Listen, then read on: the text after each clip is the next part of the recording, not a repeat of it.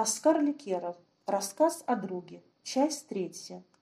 Так неожиданно на рассвете июньского дня началась война. К вечеру мы дошли до Витебска и сходу вступили в бой. На следующий день одиннадцать раз меняли огневые позиции. С нами бок о бок сражались жители города. Каждый из нас молча делал свое дело. С боями медленно, пять за пяди, мы отступали вглубь страны. Силы были неравны. К станции Ляска подошли на, в конец измотанные, усталые и оказали в железном кольце врага. Наступило время испытания. Молчаливые и суровые лица людей говорили об одном. Что бы ни случилось, не сдадимся. В сердце каждого солдата крепло чувство ненависти к врагу, чувство мести.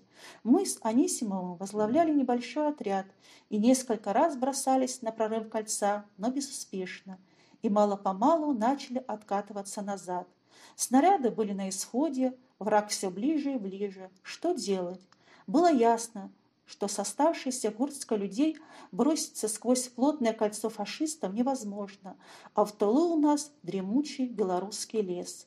Великаны деревьев шумят на ветру и как бы шепчут «Идите к нам, мы вас укроем». Выбирать не приходится, один за другим бежим чищобы. Идти все труднее, ноги вязнут, утопают в трясине.